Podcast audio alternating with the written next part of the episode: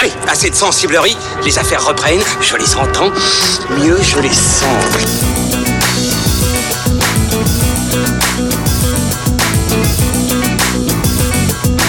Qu'est-ce que c'est que ce foutoir, mon petit Bernard? C'est l'engin de guerre le plus puissant de tout l'univers.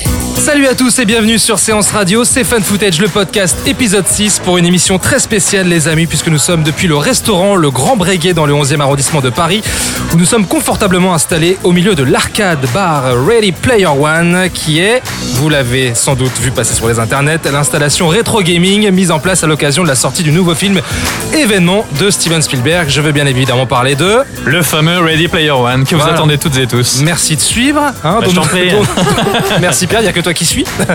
Et vous l'avez entendu, hein, Pierre Delors de Fan Footage, le Mogwai de Fan Footage. Ah, merci, euh, pelucheux et mignon, c'est ça Oui, et c'est surtout qu'il faut pas te filer à bouffer après minuit, parce que je te connais bien. Ouais. merci. En face de toi, nous avons euh, Ilan, Ilan McFly de, de Retour du futur. Ilan Ferry de Ciné Vibe. Ça va, Ilan? Oui, et toi? Tu as vu à tes côtés, tu as le, le Tannen euh, de la critique également. Simon Rayo. Bonsoir Thomas. Simon Rayo d'écran large. Ça va, Simon?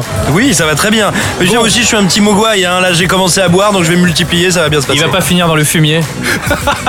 Oh là C'est pas, pas gagné encore. C'est pas ouais, pas gagné, effectivement. Bon, vous avez vu, on est en pleine forme, donc on, on y retourne. Euh, Retour euh, dans l'Oasis. Back to parti. the Oasis. C'est parti.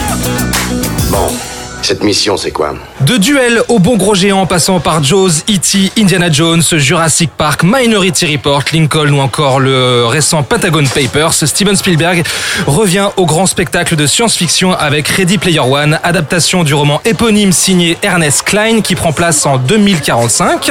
Nous sommes dans un futur euh, dystopique et nous y suivons le jeune Wade incarné par Ty Sheridan qui passe son temps dans l'Oasis, un univers virtuel où chacun s'y réfugie pour y vivre une aventure extraordinaire en compagnie des plus grandes figures de la pop culture. Mais lorsque le fondateur James Hallyday décède sans héritier, ça s'invente pas. hein. Une immense chasse au trésor est alors lancée et celui qui découvrira les trois clés cachées dans l'Oasis remportera sa fortune de 500 milliards de dollars. Nous sortons de la projection presse. Chacun d'entre vous a bien gardé nos shows, euh, son ressenti jusqu'à ce podcast, jusqu'à ce podcast, pardon. Donc avant de vous laisser euh, la parole, je vais ouvrir le bal en disant que le film m'a, je trouvais ça absolument démentiel, car au-delà du concept, euh, pour moi c'est une proposition de cinéma extrêmement importante. Et personnellement, je ne m'attendais pas à revivre une telle expérience depuis Avatar et Mad Max Fury Road. J'essaye de peser mes mots depuis que j'ai vu le film, j'ai beaucoup de mal, mais c'est mon ressenti, je sais pas ce que vous en pensez, qui veut commencer? Simon. Volontiers. Alors, Alors, moi, j'aurais beaucoup de mal à, à- à dire de- des choses et à, on va dire, à positionner le film comme tu l'as fait. Non pas parce qu'il me déplaît, au contraire, je le trouve assez passionnant, mais il est d'une telle densité et d'une telle richesse que euh, même si j'ai plein de choses à en dire et qu'il déclenche plein plein de choses chez moi, euh, moi j'aimerais beaucoup le revoir encore au moins une ou deux fois avant Ouais. de, de m'avancer comme ça parce que Ah oui, oui, on est d'accord. c'est un film qui est très linéaire dans sa narration, mais qui est extrêmement riche Mhm. dans ce qu'il déploie en termes de d'images, de symbolique, de sens, d'imprécation, oui, voilà, D'iconographie, ouais. puis d'imprécation entre réel et virtuel. Ce qu'il dit de Spielberg également, bah voilà, on va revenir sur tout ça. Mais donc je- tout ça fait que le film est assez virtuose et, et plutôt passionnant. Mais du coup là, moi, je suis encore, euh, je suis encore en train de le digérer. Très, Encore en très PLS quoi, c'est Ouais, ouais. en train de dire. ok, Ilan Euh, bah écoute, moi je suis encore un peu dans l'Oasis. Ouais, bah tant mieux, Oasis is good Ouais, toujours. Ok, voilà, c'était le placement de produit de l'émission. Hein. On remercie Oasis. L'émission est sponsorisée par Oasis. Ou pas. Euh, bah écoute, moi le film je l'ai beaucoup aimé, vraiment beaucoup aimé, mais en fait c'est euh, ça a été en deux temps. C'est-à-dire que je suis sorti de la projo, j'ai trouvé ça très bien, mais avant de vraiment beaucoup l'aimer, il a fallu un petit peu de temps. Il a fallu que je digère, Oui, il a oui. fallu que je pense à beaucoup de choses. Euh, voilà, déjà la première partie j'ai adoré. J'ai tout de suite été immergé dans l'univers, dans ce qu'il voulait raconter. Je trouvais qu'il digérait très bien euh, bah, l'univers qui a été décrit par Ernest Klein dans le dans, dans le bouquin. Parce que et, je vais préciser, on oui. va pas spoiler déjà. Bien sûr. Et vous deux avez lu le, le livre, hein, je crois, Simon oui, Ilan. absolument, tout à fait, donc. Vous allez pouvoir nous expliquer un peu euh, les rapports avec euh, le livre. Ouais. Donc, euh, donc moi j'étais euh, j'étais totalement dedans et surtout en fait ça m'a un peu ramené au, euh, à ce dont on avait parlé la semaine dernière dans le podcast précédent sur la manière dont les cinéastes arrivaient ou non à comprendre le langage vidéoludique. Sur Tomb Raider. Voilà, tout à fait. On en était venu à la conclusion que beaucoup n'y arrivaient pas, mais là je trouvais qu'au contraire justement Spielberg y arrivait très bien. Mm. Il y avait une espèce de cette manière d'incorporer la narration dans l'action, Le langage. voilà, spécialement durant une séquence de, de, de course automobile, bah, c'est marrant que tu parlé de Mad Max Fury Road parce que c'est le premier truc auquel j'ai pensé justement en ce moment. J'ai pensé à Mad Max Fury Road, j'ai pensé à Speed Racer, j'ai pensé à beaucoup de choses. Et donc j'ai été, j'étais à fond, c'est le cas de le dire. Puis à partir du moment où le, où le film euh, prend ses libertés avec le bouquin, j'ai commencé à chercher à jouer au jeu des 7 erreurs avec, avec le bouquin. Ça m'a un petit peu sorti du film et à la fin je me suis mais j'ai l'impression qu'il y a un problème d'adaptation. Ah, Et en y repensant, en repensant à tout ce qu'il a, tout ce qu'il a, tout ce qu'il a dit, les libertés qu'il euh, qu'il a prises, pourquoi elles ont été prises et en quoi c'est cohérent avec sa filmographie, je me suis rendu compte qu'en fait non, il n'y avait pas un problème d'adaptation, c'est tout le contraire. Et en fait, je l'ai trouvé très bien dans sa manière de digérer le, le bouquin, euh, le bouquin originel et de se le réapproprier. du coup, est-ce qu'il transcende le récit euh, originel? Alors, transcende, oui, d'une d'une certaine manière, mais je préfère dire qu'il se le réapproprie. D'accord. Qu'il en fait vraiment quelque chose de personnel. Ok, Pierre, à toi. Bah écoute, euh, je vais essayer de faire bref parce que je pense qu'on va revenir dans les détails au long de l'émission, tout au long de l'émission sur euh, ce qui nous a plu ou déplu peut-être, euh, en tout cas pas pour moi, dans le film.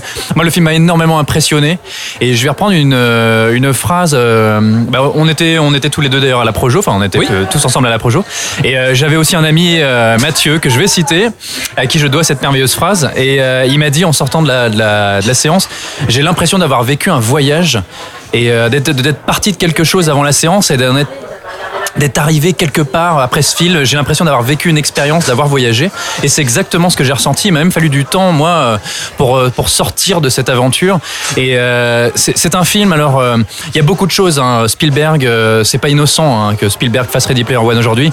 Il a beaucoup de choses à dire. Il y a beaucoup de choses à dire sur le film.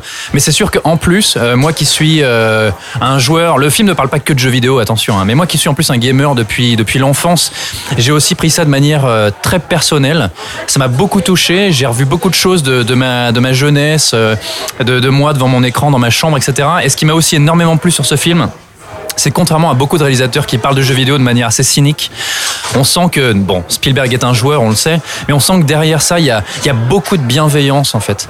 Vraiment, Mais c'est le mot. Il aime ça, tout simplement. Il n'a pas une idée préconçue de ce que c'est qu'un joueur, de ce que Exactement, qu'une communauté ouais. de joueurs et de ce que sont les jeux vidéo. C'est un joueur. Il faut savoir que euh, Spielberg a compté parmi les tout premiers joueurs en réseau qu'il a fait, euh, qu'il a dépensé un pognon monstrueux pour Ouais. pouvoir jouer en réseau avec Robin Williams au tout, tout, tout, tout début de, de quand c'est devenu techniquement possible. Euh, donc, je veux dire, c'est- il a, il a produit des jeux vidéo. Enfin voilà, c'est un joueur de très longue date et il connaît ça, on va dire, intimement. C'est un sujet qui Exactement. l'intéresse au premier chef depuis très longtemps. Il y a Et eu ça des se sent. tentatives de même participer à la création de jeux vidéo et ça n'a pas abouti. Mais donc je voilà, je termine. Beaucoup de bienveillance, beaucoup d'amour et c'est un film voilà, c'est un film extrêmement généreux et ça euh, ça ça m'a bouleversé. Est-ce que, est-ce que selon vous, euh, parce que c'est la question qui revient souvent quand j'en parle de ce film-là auprès euh, du grand public, qui sont extrêmement euh, euh, craintifs de ce type de film à cause justement du concept sur la nostalgie qui est vendu comme ça. Il faut bien vendre le film d'une certaine manière, euh, voilà. Il y a, pas de souci, je peux comprendre. Mais est-ce que euh, on, on peut dire aux gens que Spielberg apporte ce fameux recul définitif d'une certaine manière sur le paysage cinématographique hollywoodien actuel, entièrement basé sur la nostalgie? Alors, alors définitif, j'en sais rien, parce que par définition, il y a toujours quelqu'un qui pourra aussi. Enfin, c'est pas parce que Spielberg fait un film assez passionnant sur ces questions que quelqu'un d'autre ne va pas en faire aussi. Définitif, il faut, à mon avis, il faut pas dire ça. En revanche, il faut apporter deux informations, parce que la, la promotion du film a été très très mensongère. Il faut apporter deux informations aux gens qui nous écoutent. Premièrement, ça n'est pas un film sur la nostalgie des années 80. C'est Ouais, un film qui, est, tout, hein. qui étend sa nostalgie, en gros, de Ray Harryhausen à League of Legends. Ouais. Donc, euh, il y a un prisme qui est énorme et qui n'est pas la nostalgie des années 80, ni même la nostalgie de la culture pop, c'est la culture populaire du 20e siècle et du début du 21e. Et ensuite, ce n'est pas un film nostalgique, c'est un film sur la nostalgie. C'est un film qui parle de héros qui regrettent et adulent une époque qu'ils n'ont pas connue. Donc, ça interroge ce que c'est que la nostalgie, comment on l'inocule aux gens, qu'est-ce qu'ils en font et comment est-ce qu'on comment dire comment est-ce qu'on fait des objets de ces gens via la nostalgie? C'est un film qui traite de ces questions-là mais qui n'est pas du tout nostalgique. D'accord. Ça c'est passionnant, excuse-moi, c'est passionnant et c'est hyper contemporain et il y a une vraie observation de la société, je trouve, dans le regard de Spielberg. Je sais plus qui a écrit le scénario, euh, je sais pas si Zach euh, Penn. Zach Penn. Zach Penn. Et euh, justement, et moi je, je retrouve ça, moi qui traîne bah, beaucoup dans les, qui ai beaucoup traîné dans les jeux en ligne, etc. Le nombre de références dans les pseudos, euh, dans les avatars. Et en fait, là, il y a toute cette génération qui en plus se situe. Donc le film se passe dans les années 2050, il me semble que c'est ça. Hein. 2045. 2045 et ils réutilisent. Et dans l'Oasis, ils ont l'image de personnages de la pop culture qu'ils n'ont jamais connu. Et aujourd'hui, c'est quelque chose qu'on on voit exactement. C'est plein de jeunes qui s'échangent des memes sur des Tumblr, des images, des gifs, etc. Ouais, ouais. De séquences de, de films qu'ils n'ont euh, peut-être jamais vu ou alors qu'ils ne comprennent pas ou qu'ils ne peuvent pas remplacer dans le contexte historique. Ouais. Et là-dessus, c'est très pointu. Ça même. euh, on peut l'attendre de Spielberg, hein, mais ça m'a même surpris, tu vois. D'accord. Justement, Ouais, quand, Ilan. je, quand je parlais de, des problèmes d'a- d'adaptation qui ne- qui, qui n'en sont pas un, contrairement au bouquin qui regorgeait, enfin qui regorge à la gueule de, de références, toutes les dix pages, on en a une centaine, au bout d'un moment on- n'en peut plus. Spielberg a eu l'intelligence vraiment de décrémer, euh, décrémer tout ça et Ouais, parce d'en que faire je- effectivement. Excuse-moi, je te coupe parce qu'il y avait, il y avait quand même pas des très très bonnes critiques à propos du film. On disait que c'était un très bon page turner, mais euh, quand le projet a été annoncé euh, entre les mains de Spielberg, parce qu'il y a plein de cinéastes qui sont passés sur le projet, mais quand Spielberg s'est emparé du projet, euh, bon, il y avait euh, voilà une forme de, de, de, de- de- de crainte par rapport à ce livre-là qui n'était pas non plus euh, incroyable, quoi. Non, c'est pas fondé quand tu, quand tu vois le film et surtout quand tu le, quand, quand tu le, le compares au bouquin. Donc, Mais faut, faut rappeler aussi un peu comment Spielberg bosse avec, avec la matière scénario. C'est-à-dire que le, enfin, pour moi, le bouquin est un bouquin que je trouve très sympa, hein, très sympa, mais c'est pas un très grand livre, c'est pas très bien écrit, c'est pas très intéressant, c'est pas très profond. Mais quand on regarde avec qui Spielberg a travaillé comme scénariste, il est loin d'avoir toujours travaillé avec de très grands scénaristes, et il a fait quelques-uns de ces très grands films avec des scénaristes, euh, j'ai envie de dire, très fonctionnels. Euh, Spielberg, il a besoin qu'on lui donne une structure carrée, une structure efficace, sur laquelle lui va pouvoir créer du langage, créer de la grammaire cinématographique. Mais, mais le, le- le scénario, pour lui, voilà, lui donne un cadre de jeu. Euh, moi, c'est pas un truc Ouais, qui m'a inquiété dans le sens où on l'a vu plein de fois tiré de très grands films, de scripts dont je suis pas convaincu qu'ils étaient absolument passionnants. Le, le scénario d'Arrête-moi si tu s'il est pas réalisé par Spielberg, c'est pas un scénario euh, qui sent le génie, hein, par exemple. Mmh, Et le film bien est sûr. Oui, bien absolument sûr. dément. Donc c'est- une remarque à mon avis qui était qui était une- qui faisait preuve un peu d'une méconnaissance de comment fonctionne le cinéma Oui, de oui. Spielberg. Oui, oui.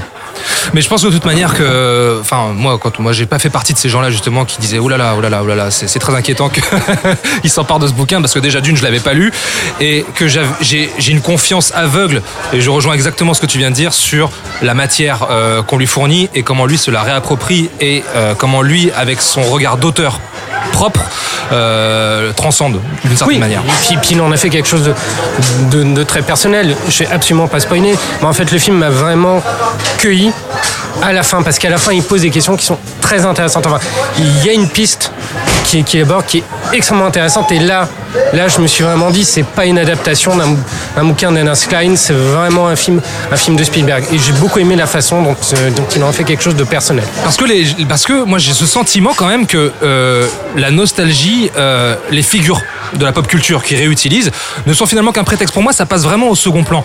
Moi, je l'ai vu vraiment comme un, objet cinématographique, mais je le disais dans mon intro tout à l'heure, vraiment important, au même type qu'Avatar, parce que tu veux dire quelque chose, excuse-moi. Vas-y, termine, Non, termine. parce que parce que hum, pourquoi important dans la fusion du cinéma réel au virtuel euh, Il y a notamment une séquence, mais moi qui m'a. en- attention, on raconte pas ce que non, non, non, non, Ouais, non, on raconte pas, mais qui m'a, euh, en, tant, en tant que cinéphile, qui m'a fait battre le cœur, mais euh, à Ouais, 100 000 on est- on est- pulsations Alors, par peut-être minute. quelque chose qu'on peut dire sans, sans spoiler. Euh, moi, j'ai vu pas mal de remarques de gens qui avaient vu donc des bandes annonces, des extraits, euh, s'inquiéter un peu du rendu des effets spéciaux. Eh ben, il y a peut-être quelque chose à dire par rapport à, à cette scène que tu évoques, dont on va pas dévoiler la, la teneur. Euh, tout simplement, il y a une vraie volonté du film euh, de, de bien marquer la différence a priori entre le réel et le virtuel. Et c'est une frontière qui va s'effacer dans une scène, on va dire, dans du second acte, Incroyable. qui est une scène de cinéphilie et où il y a un travail sur le photoréalisme et qui est un hommage à un immense cinéaste qu'aime beaucoup Spielberg qui est incroyable, Ah, démentiel. En, techniquement, ce qui est fait et relève du. du Moi, j'ai eu beaucoup, beaucoup de mal à re-rentrer dans le film derrière. Enfin, pas parce que, euh, parce que j'avais l'impression de, de, de, de vivre un, un rêve, un rêve éveillé. Je ne m'attendais pas à ça. Je me suis dit non, il n'a pas osé faire ça, il l'a fait. C'est absolument incroyable. J'ai- J'étais à deux doigts de chialer. Alors, si je peux me permettre d'intervenir sur le sujet, je sais que juste avant d'enregistrer avec Simon, on a évoqué vite fait le, le fait que des gens trouvaient que Ready Player One avait été complètement révolutionnaire, du jamais vu, etc. Et on est tous d'accord pour dire que bon, ça va, restons, euh, tempéré, ouais. restons sobres. Mais sur cette séquence, donc je ne vais pas dévoiler ce que c'est, je vais simplement dire que les personnages du film se retrouve immergé euh, au cœur d'une œuvre euh, cinématographique, euh, une œuvre pop culture. J'en dis pas plus. Moi, cette séquence. Que, euh, que les personnages, excuse-moi, je, je te coupe, mais que les personnages, il il est important de le préciser, soient en performance capture, en motion capture. Ouais, les ça personnages son sont en motion capture. Et ben ça, malgré tout pour moi, je trouve que là Spielberg nous offre peut-être un aperçu de l'évolution de la narration et du cinéma, de l'expérience audiovisuelle. Parce qu'on est vraiment dans cette représentation, on le voit à l'écran, du personnage, du spectateur, du joueur, qui peut enfin habiter ou explorer euh, ses œuvres euh, culturelles euh, favorites. Et, et surtout, l'image est quand même extrêmement forte. C'est-à-dire qu'on a un personnage à moitié robotique, immense, cyborg, presque cartoonesque, qui se retrouve dans un univers ultra réaliste qu'on ne va pas dévoiler. Enfin, c'est enfin, l'image est quand même, quand on y repense deux secondes, l'image est dingue. je je me souviens pas avoir vu ça dingue, ailleurs. C'est la capacité de Spielberg à rendre ça cohérent. Oui, ça pourrait quand même être un horrible gloubi-boulga. Oui, parce que c'est un vrai outil narratif. Enfin, sur le papier, moi j'imagine le, le directeur des spéciaux qui lit ça et qui se dit ok. Et donc on- il va falloir qu'on il va falloir qu'on rende ça visible, ça va être compliqué. Et voilà, le, le film a une élégance, même dans ses outrances, même dans, son- dans ses moments euh, de gigantisme, dans ses passages les plus effrénés. Le film a une, mm, ouais, une élégance et une tenue visuelle qui, qui force un peu le respect. Et une humanité toujours euh, qui perd jamais de vue. Quoi. Oui, non, mais je- j'ai un peu rebondir sur. Est-ce que tu es d'accord déjà sur cette partie de cette fameuse séquence Non, euh, je vois, je vois très bien de, de quoi vous parlez, je suis tout à fait d'accord avec vous. Et ça, et ça renvoie aussi à un sentiment que moi j'ai eu pendant, tout film et qui renvoie à ce, rapport, euh, à ce rapport au langage, au langage. C'est que pour une fois, on a aussi l'impression, non pas d'être spectateur du film, mais d'en être acteur. C'est-à-dire que même dans ces passages les plus. euh, euh, on va dire, je sais pas, moi, les, pas, les, les plus impressionnants, on, va dire, on n'a jamais cette impression. C'est-à-dire, ah tiens, il est où, le- pad? Parce que ça ferait un super bon jeu vidéo, j'aimerais bien jouer. On a l'impression d'être totalement immergé dans cet univers. J'ai aimé être acteur. Effectivement, on, a parlé de voyage, d'être- d'avoir fait un voyage, de- d'être totalement immergé, la frontière entre réel et réalité, ce qu'interroge aussi le film. Parce que le film aussi interroge notre rapport à l'image, au réel, aux écrans. Et, euh, et voilà, donc je trouve que c'est un film somme là-dessus. Oui, parce que alors c'est intéressant ce que tu dis parce que nous, alors on va préciser qu'on euh, on a vu le film en 2D. Ouais. Et euh, Malheureusement.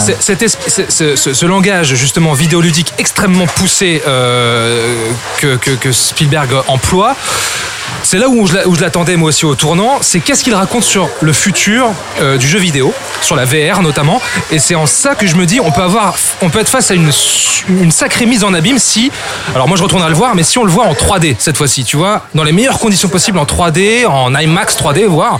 Là, je pense qu'on va avoir une mise en abîme totale, mais vraiment, euh, je sais pas ce que vous en pensez, mais moi j'ai très très hâte de le revoir en 3D justement. Alors écoute, c'est tout à fait possible. Moi, je suis très curieux, moi aussi, de le découvrir en 3D. Après, ce qui euh, m'intéresse le plus, et moi, j'ai l'impression que c'est quelque chose que il avait partiellement expérimenté dans Tintin et qu'il était sûrement allé, allé, allé, on va dire, retravailler du côté de chez Levakovsky.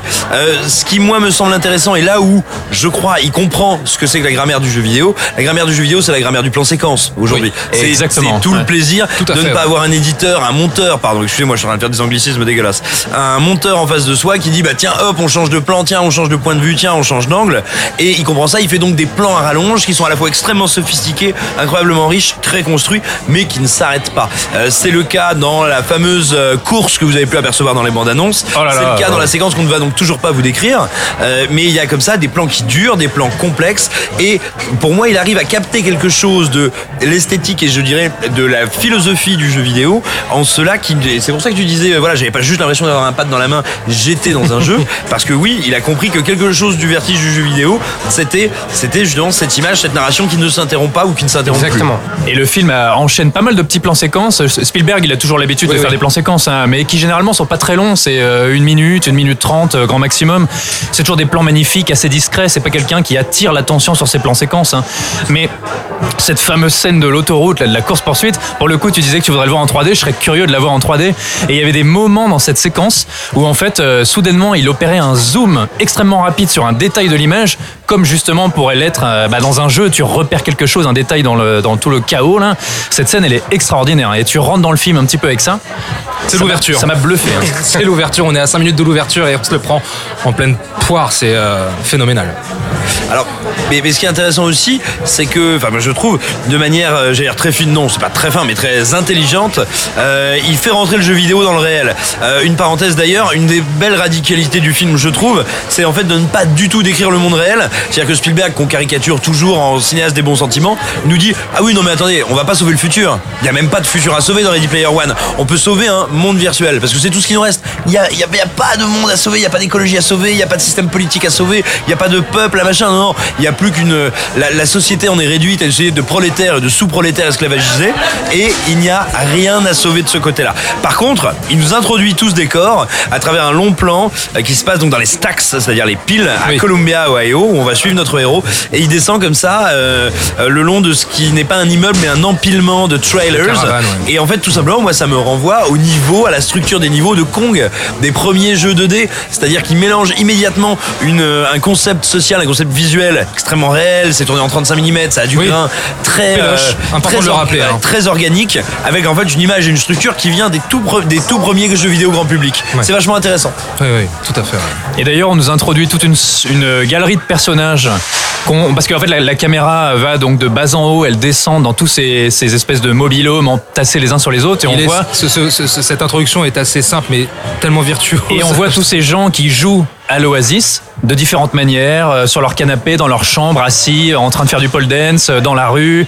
Et comme un petit peu aujourd'hui, on pourrait l'être avec nos téléphones, euh, chacun. euh, c'est une, une, Ah, une- une extension aliéné, ça. oui. Mm. Et, euh, et c'est là où on sent immédiatement le discours. Parce qu'en fait, ce film, c'est aussi, je pense, un, un véritable message. On va peut-être rentrer un peu dans le cœur du sujet. Un véritable message de Spielberg sur l'état de la pop culture, sur la mainmise, euh, des la mainmise corporatiste euh, sur la culture. Et ça, bah, je sais pas si Ilan, tu voulais Oui, rebondir avec, là-dessus. le, pe- avec le personnage notamment incarné par, Par euh, par Ben- Ben, euh, Ben oui, Ben c'était- Mendelsohn, ouais. C'était, c'était aussi le. Qui joue la le- crapule pour changer.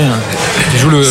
C'était aussi le propos du, euh, du livre, mais ce qui est, ce qui est intéressant, c'est que là, il est, euh, il est diffusé par un, par un mec comme, comme Spielberg qui a contribué justement à populariser cette, cette, cette- cette culture, qui, l'a, euh, bah, qui, en, était un des, tauliers, on peut, le dire. Donc le fait, son regard sur ce qui est en train de devenir cette pop culture qu'il a, qu'il a initié, ces images euh, qu'il a contribué à imprimer sur notre rétine et qui ont été aussi imprimées dans ses rétines, sur ses rétines à lui quand quand il a été enfant, est intéressant parce que ça se fait sans. euh, c'est pas bêta, c'est pas, c'est beaucoup moins gnangnan qu'on pourrait, euh, si- qu'on- C'est assez amer, euh, moi, je qu'on- pourrait lire, même si sur le ton, il y a parfois quelques légèretés qui euh, diffèrent du bouquin, qui pourraient laisser croire que le message est un peu au ras des pâquerettes, mais quand on y pense, quand on réfléchit à tous les, tous les symboles, tout, tout ce qu'il a voulu dire, même les, les paroles à double sens, hein, il y a des tas de choses qui font que c'est beaucoup moins innocent, beaucoup moins candide qu'on pourrait, le croire, et beaucoup plus sévère. Alors c'est même, je suis d'accord avec toi, Ilan, et c'est c'est même politiquement c'est très chargé, c'est-à-dire que, euh, alors sans faire de spoiler, juste pour décrire un petit peu l'univers dans lequel se déroule le jeu, euh, tout le monde court après les fameux, euh, les, les fameux secrets disséminés par Hallyday, le créateur de l'Oasis après sa mort dans le jeu, afin de pouvoir devenir propriétaire de l'Oasis, récupérer la fortune de Hallyday et donc bah, euh, devenir riche en gros, tout simplement. Ce qui est, ce qui est un truc dont tout le monde rêve, et donc il existe des clans et même des, des corporations, faut comprendre des majors, hein, c'est clairement des majors hollywoodiennes, qui engagent en fait, ou plutôt esclavagisent des joueurs pour essayer justement de gagner ce fameux concours. Et en fait ce que ça nous dit, c'est que le joueur, le fan, l'amateur de pop culture est devenu une espèce de lumpen prolétariat, c'est-à-dire un sous-prolétariat esclavagisé qui ne doit sa survie euh, qu'aux classes dirigeantes et qui donc joue contre son propre intérêt en fait, et contre les autres classes de travailleurs. C'est extrêmement intéressant, c'est super dur, c'est super noir comme, euh, comme propos,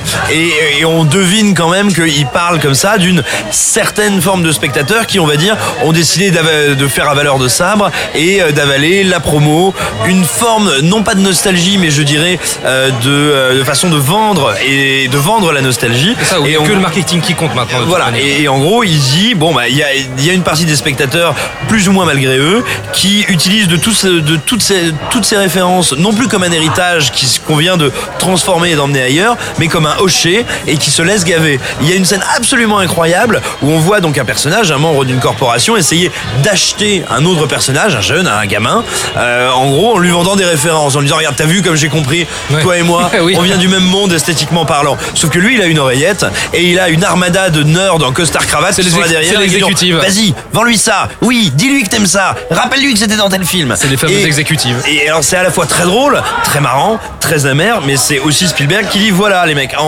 en agitant de manière euh, stérile et presque un petit peu nécrophile certaines idoles euh, que vous n'avez pas envie de faire vivre en fait, d'incarner, de laisser exister ou de laisser peut-être disparaître, et, et ben vous êtes tout simplement en train de en train d'engraisser certaines personnes qui tuent ceux que vous aimez. Et c'est très intéressant d'ailleurs parce que du coup on se rend compte que, que ce film-là soit produit et distribué par une major, par Warner, qui a un catalogue DC et compagnie et compagnie qui justement capitalise à max son line-up justement sur des figures de la pop culture.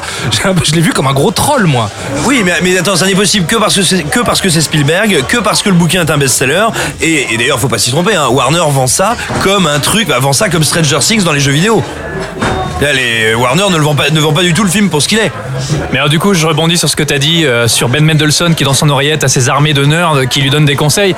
Ça, j'ai trouvé ça extrêmement intéressant et très pointu. C'est-à-dire que là, Spielberg, il nous présente ses armées de nerds au service du, du, du grand capital. Comment elle s'appelle cette société? C'est 101 ou... IOI. IOI. Euh, donc cette espèce d'énorme major complètement déshumanisé, aseptisé, tout est gris, tout est blanc. Et ils ont ces armées de nerds qui travaillent pour eux aux références. Et on sent qu'aujourd'hui il y a une espèce de marchandisation. Est-ce que ce mot existe Oui, marchandisation, ça existe. Marchandisation de la culture geek, de la culture pop. Et en fait ils sont presque présentés comme les nouveaux les nouveaux érudits, les nouveaux scientifiques, on croyait les mecs euh, dans les films de la NASA, vous savez, euh, quand il faut chercher une solution d'urgence pendant que le pilote est en haut euh, dans, dans l'espace et qu'il faut trouver comment le faire redescendre. Ils sont tous au service, et en fait, ils mettent au service leur culture et leur, et ils mettent leur culture et leur amour au service de ces, ces immenses majors. Et d'ailleurs, euh, il y a une critique que j'ai pu lire à deux, trois endroits ou que j'ai pu c'est que on reproche au personnage de Ben Mendelsohn de peut-être, en tant que méchant, de manquer peut-être un petit peu de profondeur, d'être un petit peu un personnage en surface, le méchant assez traditionnel. Et en fait, non, je pense que finalement, c'est très intéressant parce que, au final, Ben Mendelsohn, c'est pas. euh, c'est pas Sauron qui veut l'anneau pour diriger la Terre du Milieu. C'est pas un, être diabolique qui a un plan euh, pour conquérir la planète. Pas du tout. C'est juste un businessman. C'est un mec en costume. C'est un exécutif de studio qui a qu'à faire du pognon. Point barre. Et en fait, cette espèce de déshumanisation, c'est-à-dire que son entreprise euh, rachète le crédit de, joueurs et les fait travailler pour eux, pour lui euh, en- ensuite. C'est quelque chose qui d'ailleurs se passe déjà. hein. Il y a des, pays en Chine, aux États-Unis, où ce genre de business model existe. Et là, Spielberg, c'est pas innocent s'il le met en, en scène dans la pop culture et pour le cinéma. Ça, je pense qu'il y a une vraie mise en garde de sa part. Et même, je sais pas si on va partir là-dessus ensuite, mais c'est pas simplement une mise en garde. À mon avis, c'est un appel. Je pense qu'il y a vraiment une main tendue vers le spectateur et vers les joueurs et les geeks et voilà. Pour lui dire de se réveiller, c'est ça? Ouais, pour lui dire de se réveiller. Et, euh, et en fait, tous ces joueurs qui, qui sont dans la peau d'avatar de la pop culture, une pop culture que d'ailleurs Spielberg a grandement contribué à créer. En fait, euh, l'affrontement final qui, qui va presque sur les terres du Seigneur des Anneaux, on va pas dire ce qui se passe, mais en fait, euh, ce qui m'a, là, moi, j'ai été très touché, j'ai presque les larmes aux yeux, c'est que tous ces joueurs, tous ces personnages se battent tous, tous ensemble. En fait, il y a presque un appel à- au rassemblement, à la révolte. Ça, c'est fort, c'est extrêmement fort, et j'ai l'impression qu'il y a beaucoup de gens qui sont passés à côté de ça. Bah oui, mais parce que c'est un peu, je veux dire, c'est problématique. C'est quand même, un, c'est un film qui, euh, moi, je trouve ça extrêmement sympathique, mais, mais, mais qui est suffisamment, on va dire, courageux ou kamikaze pour taper sur une partie de son public. Hein, Ouais. Il dit quand même à une fraction de son public, les mecs, les mecs, vous êtes quand même des gros cons. Hein, on va pas se mentir, vous êtes des gros cons, mais vous pouvez être sauvés. Et, et d'ailleurs, symboliquement, c'est quand même pas anodin s'il réserve, encore une fois, on est dans le symbole, hein, bien sûr, il, il réserve à l'Holocauste, c'est-à-dire au sacrifice par le feu, euh, une grande partie de la pop culture. Oui, oui, Et euh, il vrai. dit c'est son destin, la seule façon de la sauver, c'est de la détruire. Et, et il encourage, il encourage des gens qui aujourd'hui sont des consommateurs à être des acteurs. Il dit pas que la nostalgie c'est mal. Il dit que la nostalgie c'est bien si on, si, c'est- ça sert à quelque chose. C'est fait à bon, si Et d'ailleurs, il à met- bon escient, ouais. Et je termine, excuse-moi Ilan, je crois que tu voulais non, parler. non. Et il met toujours en scène les conséquences. C'est-à-dire que ce qui se passe dans le monde virtuel a toujours des conséquences dans le monde réel, jusqu'à ce que, enfin, jusqu'à même des traductions littérales. C'est-à-dire que un camion qui bouge pendant que l'autre est en VR et euh, ça le fait, euh, ça le bouscule euh, dans le monde réel et du coup ça a une interaction dans le monde virtuel. C'est, il y a une passerelle dans ce qui se passe dans l'un et dans l'autre. ben moi, le final m'a fait penser à- au final d'Avatar, par exemple. Quand Jake, euh, Jake et euh, ou pas, pas, pas- c'est pas le final, pardon, mais il y a une séquence où Jack justement est euh, euh, est avec Neytiri dans la forêt, etc. euh, et il est en, il est endormi et, euh, et en fait son personnage. Ah oui, oui, euh, je tu vois, ce que-. Tu vois cette scène Mais Avatar, c'est l'immersion dans un autre monde. hein. Après tout, euh, c'est pas, Bien sûr. pas innocent. Mais, mais, mais justement, ce qui est, ce qui est vachement euh, marrant, moi, je, je, bon, je- j'exagère volontairement en disant ça, mais je pense que Spielberg a compris un truc qui est fondamental quand on veut parler du virtuel, c'est qu'en fait, le virtuel, ça n'existe pas. Il n'y a rien qui soit purement virtuel. Quelque chose qui ne serait qu'une représentation mentale n'est pas virtuel parce qu'il a déjà une, euh, une consistance et des conséquences sur le mental de celui qui s'y, qui s'y balade. Donc voilà, il a compris qu'en fait, la seule chose qui était virtuelle, c'est l'idée du virtuel. Il n'y a pas de virtuel. Tout est réel. Non, mais c'est vrai. Ben, je sais pas si tu voulais ré- ré- réagir, euh, Ilan Non, pas, pas, pas, particulièrement, euh, pas particulièrement ça, mais l'une des choses qui m'avait beaucoup plu dans le film, c'est que c'est cette espèce de second degré, en tout cas de, de- de recul qu'a le film sur son sujet que n'a pas le bouquin. Donc, parce que le bouquin est un, Ah oui, est un oui, bouquin qui fonctionne de manière. Enfin, qui, fonctionne beaucoup moins par strates que, que, que le film en lui-même, qui a moins de recul par rapport au rapport que nous, nous pouvons avoir sur la nostalgie, sur, sur, sur la pop culture. Et tout ce qu'on a dit là, au fond, qu'enrichir un propos que n'a pas forcément le bouquin, ou en tout cas, qui le traduit assez mal, et que Spielberg a. c'est un film avec beaucoup de niveau de lecture. traduit. C'est pour ça que tout à l'heure, j'ai parlé de digestion de- du livre et de réappropriation. Donc, euh, donc voilà, tout simplement, euh, Ready Player One, je trouve ça très bien. Bon, on- peut peut-être rappeler qu'il y a un casting euh, assez, assez intéressant. Ouais, ouais, le- il- le- le cast- le c'est casting, euh, Ty Sheridan. Qui joue euh, qui Percival. D'ailleurs, c'est marrant qu'il s'appelle Percival. Bah bon, ça, je suppose que ça vient du livre, mais Perceval chez Chrétien 3, c'était le chevalier. euh, sa mère l'avait gardé dans la naïveté, dans l'innocence euh, le plus longtemps possible. C'est un naïf d'ailleurs. et c'est un film, naïf, exactement, il a le destin de Perceval, ouais. Mais pauvre couillon, euh, t'es super content d'avoir la veste de Ferris Brûleur, euh, t'as les chaussures de Marty McFly, mais t'as rien compris et, et tu engraisses des salopards et tu scies la branche sur laquelle t'es assis et lui, et lui qui se, on va dire qu'on pouvait prendre pour un héros Spielbergien classique, se prend une tarte symbolique dans la gueule, mais d'une violence à Mais la moitié du film. Ouais. Et d'ailleurs, il récite, pardon, mais il récite comme un érudit, Ouais, c'est ça, euh, voilà, il récite par cœur toutes ces références pop culture, à la virgule près, au chiffre près, aux détails de l'époque. Et en fait, il ne comprend les symboles qu'à la fin, quand il a, eu son parcours, mais de, de chevalier de la table ronde, euh, de chrétien de Troyes, c'est-à-dire que Perceval, c'est ça, à la fin, il finit par partir dans le château chercher le Graal, et c'est exactement ce qui se passe dans le film. Oui, il y, a- aussi un truc, vu qu'on est sur les personnages, il y a un truc qui m'a beaucoup euh, étouché et intéressé dans le film. Euh, de même que, alors même si ça n'a pas la même importance, hein, dans Patagon Papers, derrière le film politique, derrière l'exercice de style euh, entre Hitchcock et Pakula, il y avait un discours sur le rôle des femmes dans une société d'hommes et comment elles existent, et une écriture des personnages extrêmement fine, extrêmement réussie. Là, moi, il y a, il y a vraiment ici des petites fulgurances. Je pense au personnage de Ash, Oui. euh, qui interroge un truc en partant d'un, d'un, encore une fois on va pas le révéler, mais d'un des plus gros clichés sur la notion d'avatar, arrive à interroger le genre et à dire avec une élégance infinie bah, qu'il y a un personnage qui s'interroge sur le genre, sur sa sexualité et sur son identité tout simplement. Et Spielberg le fait avec une acuité, avec une précision et avec une humanité que je trouve absolument admirable. Et sans être euh, ni dans une espèce de catéchisme bien pensant, euh, ni dans un cahier des charges de son temps, ni non plus dans un espèce de tract militant à deux balles. C'est fait avec, avec justement avec un truc qui le caractérise, avec beaucoup de tact et d'humanité. Waouh, bah on. Je termine juste sur les personnages. euh, je- voilà, c'est- peut-être le seul et unique reproche que j'aurais à faire au film. euh, C'est c'est encore. bah, je trouve que dans le casting de personnages secondaires.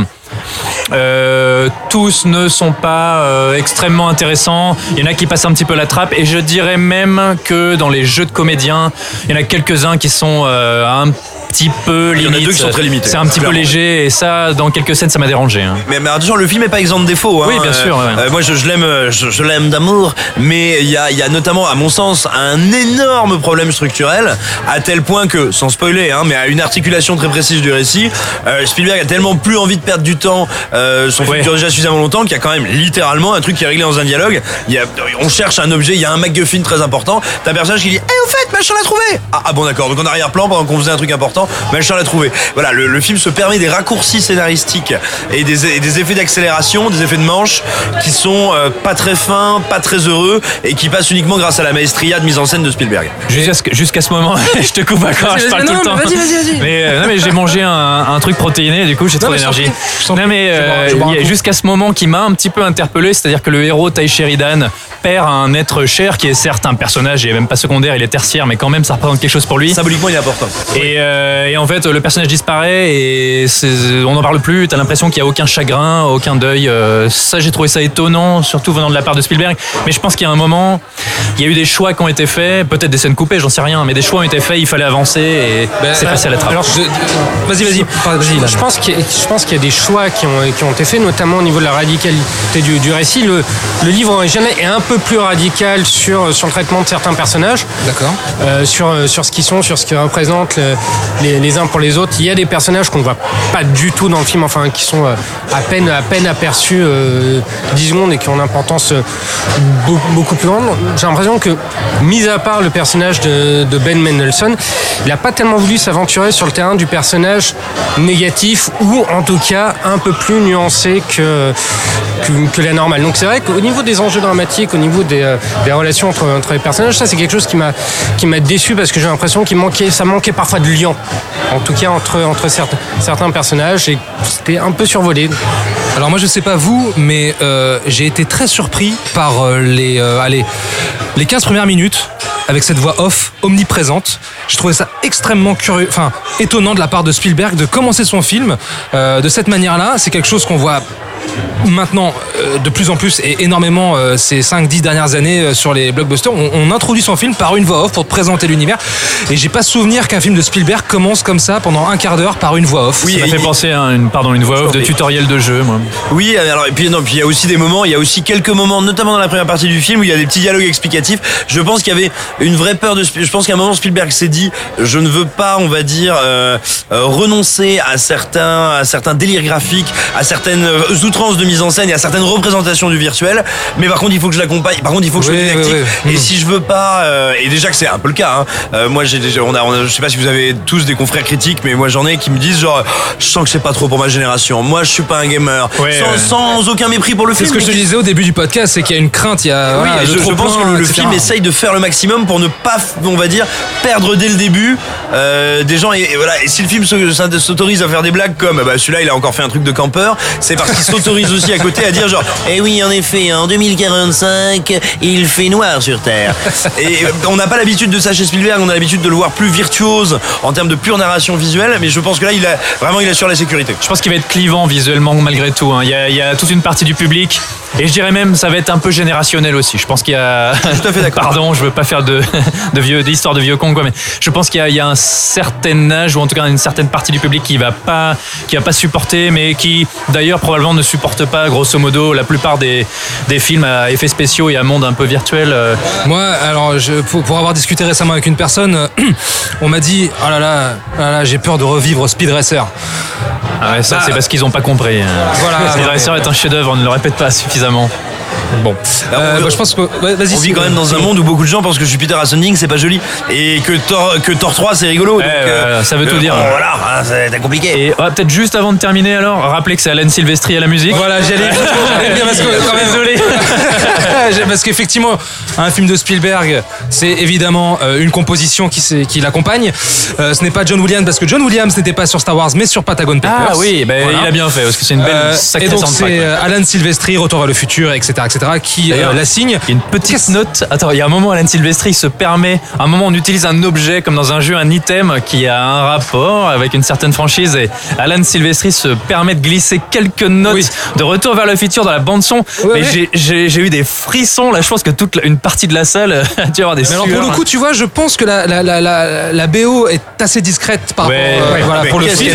Mais je pense que Elle fonctionne bien. hein. la- la- i- tu l'écoutes euh, voilà euh, chez toi tranquille avec une bonne installation. Je pense qu'elle fait son petit effet quand même et que tu te remémores le film. Ah non, elle est, elle est, elle est, elle est. Alors discrète, je dirais pas ça. Je dirais qu'en fait, Y a pas elle s'inscrit tellement ressort, quoi. parfaitement dans le projet Oui, et oui, mais dans oui. les différentes époques et dans les fait. émotions qui convoquent que oui, on est dans une bande annonce de Sylvestri pur sucre de la grande époque. Hmm. Et, euh, et alors moi j'en profite pour euh, vu que j'ai encore repris la parole pour la kidnapper euh, pour dire que moi il y a un truc que je trouve fascinant dans le film, c'est l'autoportrait extrêmement inquiet que Spielberg fait de lui. Il fait de lui le portrait d'un auteur qui est pas sûr de ce qui va rester de lui, pas sûr qu'en fait les gens aient À compris travers l'idée, bien sûr. ce qu'il essayait de faire et et il y a un moment où on va dire le personnage dont on peut raisonnablement se dire qu'il le représente un peu même si en fait il est dans tout le film et dans tous les personnages euh, le, le moment où il dit thank you for playing my game c'est à la fois euh, assez bouleversant, euh, assez sidérant de, de- de- d'humilité en fait. Et, et c'est un type qui se voit comme un démiurge, mais comme un démiurge qui n'existe peut-être pas, parce qu'il sait pas s'il aura des joueurs, des lecteurs, des spectateurs demain. Et c'est très émouvant. je. Bah, c'est poil moi, à ce moment-là que le film m'a vraiment cueilli et que je l'ai trouvé beaucoup plus profond que, que ce que je pouvais, euh, ce à quoi je pouvais m'imaginer en fait. C'est un moment Spielberg, pas forcément Spielbergien, mais un moment de magie. Je pense que c'est à ce moment-là que je me suis dit que waouh, ouais, en fait, c'est pas du tout ce que j'imaginais, ça m'a pas du tout amené là où je le voulais, mais en fait, là où ça m'amène, c'est encore tellement mieux et tellement plus intéressant. Mais c'est- Donc je trouve ça intéressant que tu en parles. C'est ça que qu'on disait un peu tout à l'heure. Il y a beaucoup de niveaux de lecture et il y a un film assez léger, il y a un divertissement, d'aventure euh, très passionnant. Il y a à la fois c'est un film voilà très inquiet avec un constat de Spielberg sur l'état de la pop culture ou l'état du cinéma. Il y a ses craintes de metteur en scène, mais derrière on sent que malgré peut-être un regard amer sur le cinéma et aussi un espèce de moi j'ai senti ça comme un appel à la lutte euh, ou à la résistance. Totalement. Euh, Pas qu'un peu. hein. Spielberg, cinéaste communiste, peut-être, à la lutte finale, euh, je, je sais pas. Euh, parce que d'ailleurs, c'est la dernière bataille. Hein, euh, Ah non, mais clairement, le film. enfin, le film est d'inspiration ouais. marxiste évidente. hein, mais, mais bien sûr. Et malgré tout, euh, derrière ça, il y a aussi le cinéaste qui s'amuse. Et Spielberg s'est vraiment amusé comme un, comme un gamin, je pense. Euh, Il y a des fulgurances euh, graphiques dans ce film. Il y a des moments. Bon, il y a cette fameuse séquence dont on a parlé tout à l'heure. Il y a cette, aussi cette course-poursuite sur l'autoroute. C'est absolument dément. Mais il y a, il y, a, il y a plein de trouvailles. Par exemple, quand il y a tous ces espèces de d'humains qui sont employés par la corporation, qui sont tous en combinaison, on dirait presque des drones humains, des robots, quoi. Avec des, ils sont sur des espèces de plateformes lumineuses et on voit des grands jets de lumière euh, quand ils sont tous Ouais. tués les uns après les autres, ou alors ils font plein de mouvements qui sont hyper chorégraphiés. Euh, Il y a voilà ces, ces conséquences dans le monde réel, dans le monde virtuel traduit euh, à l'image. Il y a un petit côté laser game. Ouais, un petit peu de Tron peut-être dans ces, ces mecs, mais c'est passionnant. hein. Bon, bah, je crois qu'on a fait, on a fait le tour hein, de la question. J'avais envie de vous demander quelle note vous lui metteriez, mais sur un level? Level 1, euh, Euh, level, level, level 10, level 9. Eh ben, un- je vais faire une, euh, je vais faire une- un parallèle avec euh, moi qui étais un grand joueur de World of Warcraft pendant des années. Je pense que Ready Player One est en stuff, euh, en stuff orange légendaire, full, full set. Oh là là, bah alors là, tu vois, pour moi, je n'ai rien capté parce que tu vois, je suis pas du tout gamer, tu le sais très bien. Alors, bon. Sur une échelle de 1 à 10, tu. Bah, c'est- difficile de dire parce que je vais aller revoir. C'est peut-être pas mon Spielberg préféré, mais de 1 à 10, je sais pas, il est peut-être à 9 ou. Ouais, tu fais bien de le dire. D'ailleurs, quel est ton Spielberg préféré? Oh là, c'est compliqué. Euh, je, je- alors, je sais pas quel est mon Spielberg préféré, mais je vais juste dire que j'étais à la dernière nuit au Max euh, euh, ce week-end et qu'ils nous ont diffusé Jurassic Park. J'avais déjà vu au cinéma E.T. et, et AI. AI. Et j'ai vraiment redécouvert AI. Le film a bouleversé. Il est, mais alors, magnifique. C'est une splendeur. J'ai pleuré à grandes larmes. Ilan? Alors tu veux le level Ouais. S'il te plaît. Bah, on va, on va dire que pour l'instant, je dis bien pour l'instant, c'est du level 8, sachant que je compte revoir le film et euh, idéalement en IMAX.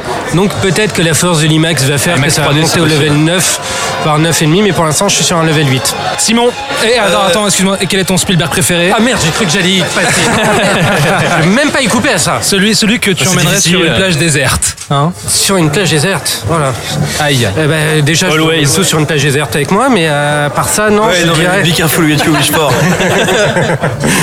Non, pas toi. Euh, non, je dirais, je dirais, allez, je vais aller, dire- je vais dire Jurassic Park. Ah ouais, mais en même temps, euh, tu t'attendais c'est à quoi il faut que Jurassic Park, c'est normal. Ouais.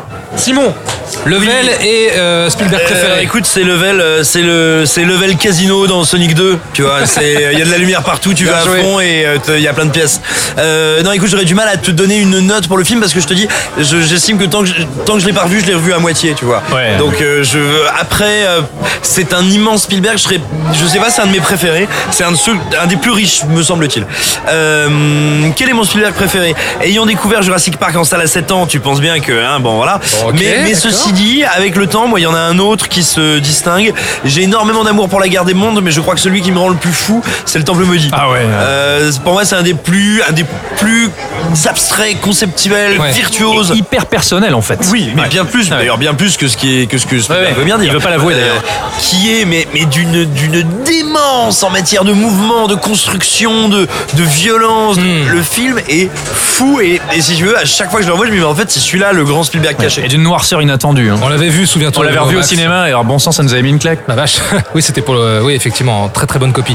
Alors moi, level, euh, level, euh, fou, level euh, champignon Mario Bros euh, qui euh, prend des forces. euh, On sent que t'es pas trop gamer. non, non, pas du tout. ça s'entend tant que ça Non, non. euh, alors, ba- basiquement, je vais le mettre sur euh, une note euh, sur 10. Je vais, je vais lui coller un bon 9. Je pense que je serai pas loin de lui coller un bon 10 quand je vais le revoir, effectivement, dans des bonnes conditions en IMAX 3D sans doute.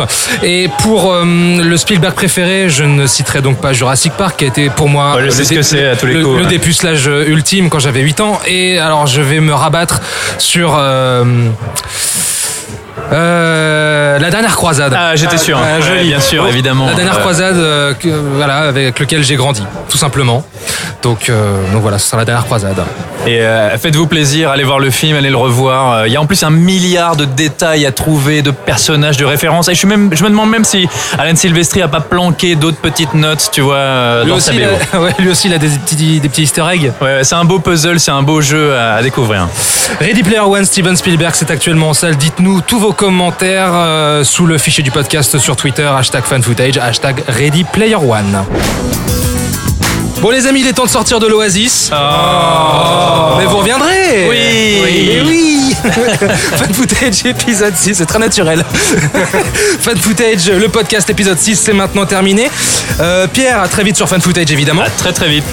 Ilan, à, à très vite sur Cinevibe. Simon, merci infiniment pour ta première participation. Ah ben c'est moi qui vous remercie, c'était un plaisir. On te retrouve sur écran large et on espère vraiment te recevoir à nouveau, évidemment. Moi tant, tant qu'il y a tant qu'il y a tant qu'il y a de l'eau euh, avec de l'alcool dedans, Parce qu'on boit, ouais, on a tous bu des grands verres de badois. oh là là, ça fait bien hein. Ouais, avec des, petites bulles. Quel menteur, c'est incroyable.